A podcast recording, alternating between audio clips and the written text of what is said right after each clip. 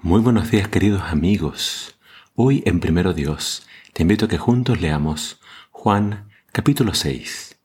Te invito a que sigas la lectura a partir del versículo 22. Al día siguiente la gente que se había quedado en el otro lado del lago se dio cuenta de que los discípulos se habían ido solos en la única barca que había y que Jesús no se había ido en la barca con ellos.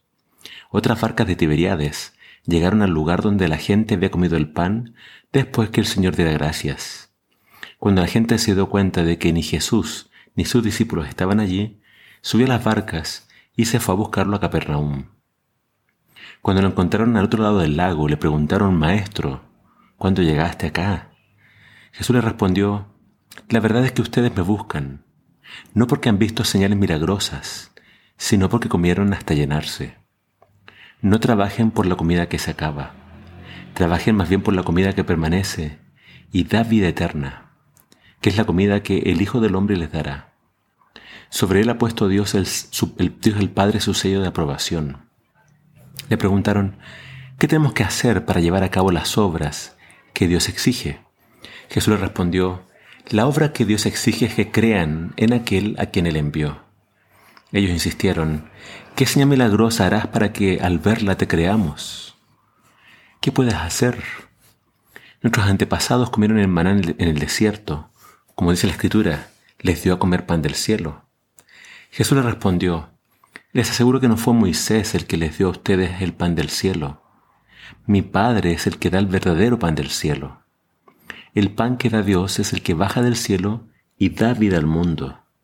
Le dijeron, Señor, danos siempre ese pan. Jesús les dijo, Yo soy el pan que da vida. El que viene a mí no volverá a tener hambre, y el que cree en mí no volverá a tener sed. Pero como ya les dije, aunque ustedes me han visto, no creen en mí.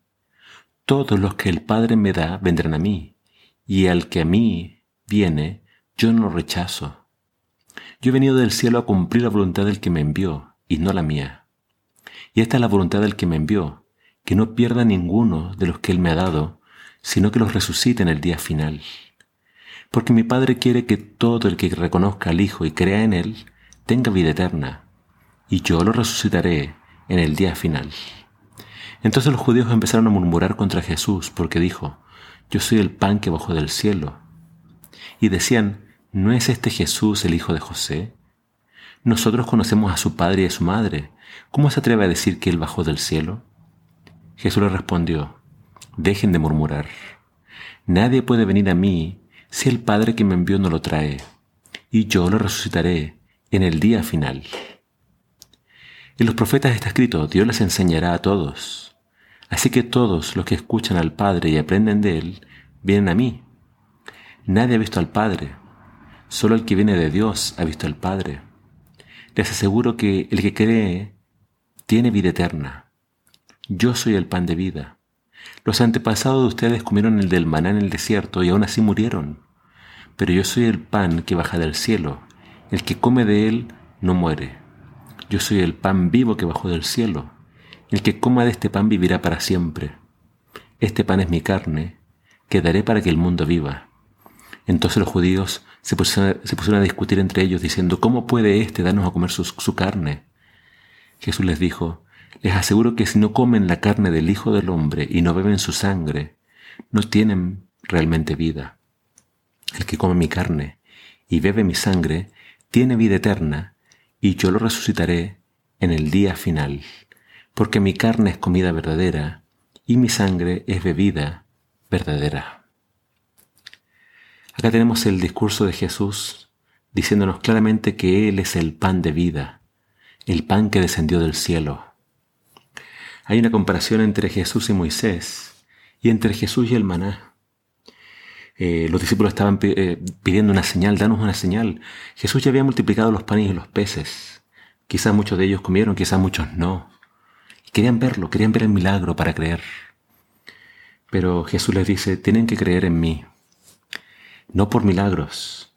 Eh, y aunque Jesús hacía los milagros para que ellos creyeran, no tenían que basar su fe en los milagros. Jesús les dice, yo soy el pan de vida, y el que coma de, mí no tendrá hambre ni sed jamás. y después les dice, deben comer de mí, deben comer de mi carne y beber mi sangre. Ellos no entendieron estas palabras, pensaron que eran literales. Jesús estaba hablando de su sacrificio, de su muerte en la cruz.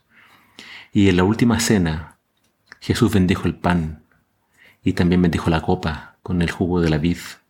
Y les dijo, esto es mi cuerpo que por vosotros es partido, y este jugo de la uva es un símbolo de mi sangre.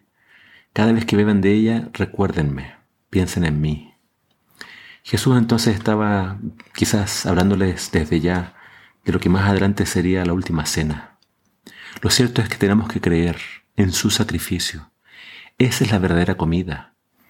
Jesús les dice a ellos, no trabajen por la comida que perece, trabajen por eh, esta comida que es para siempre, para vida eterna. Y ellos en su momento dijeron, queremos hacer la voluntad de Dios. Y Él les dice, la única voluntad de Dios es que crean en mí.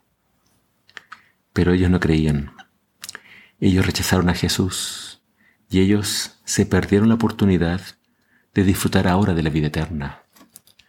Querido amigo, Jesús es el pan de vida. Él puede saciar toda tu hambre y toda tu sed para que nunca más tengas hambre y nunca más tengas sed. Mientras no tengas a Jesús vas a tratar de llenarte con muchas cosas de este mundo, pero te vas a dar cuenta de que nada te puede saciar. Solo el amor de Jesús puede llenar tu interior, puede darte paz y la esperanza de la vida eterna. Cree en Jesús y aliméntate de Él. Que el Señor te bendiga.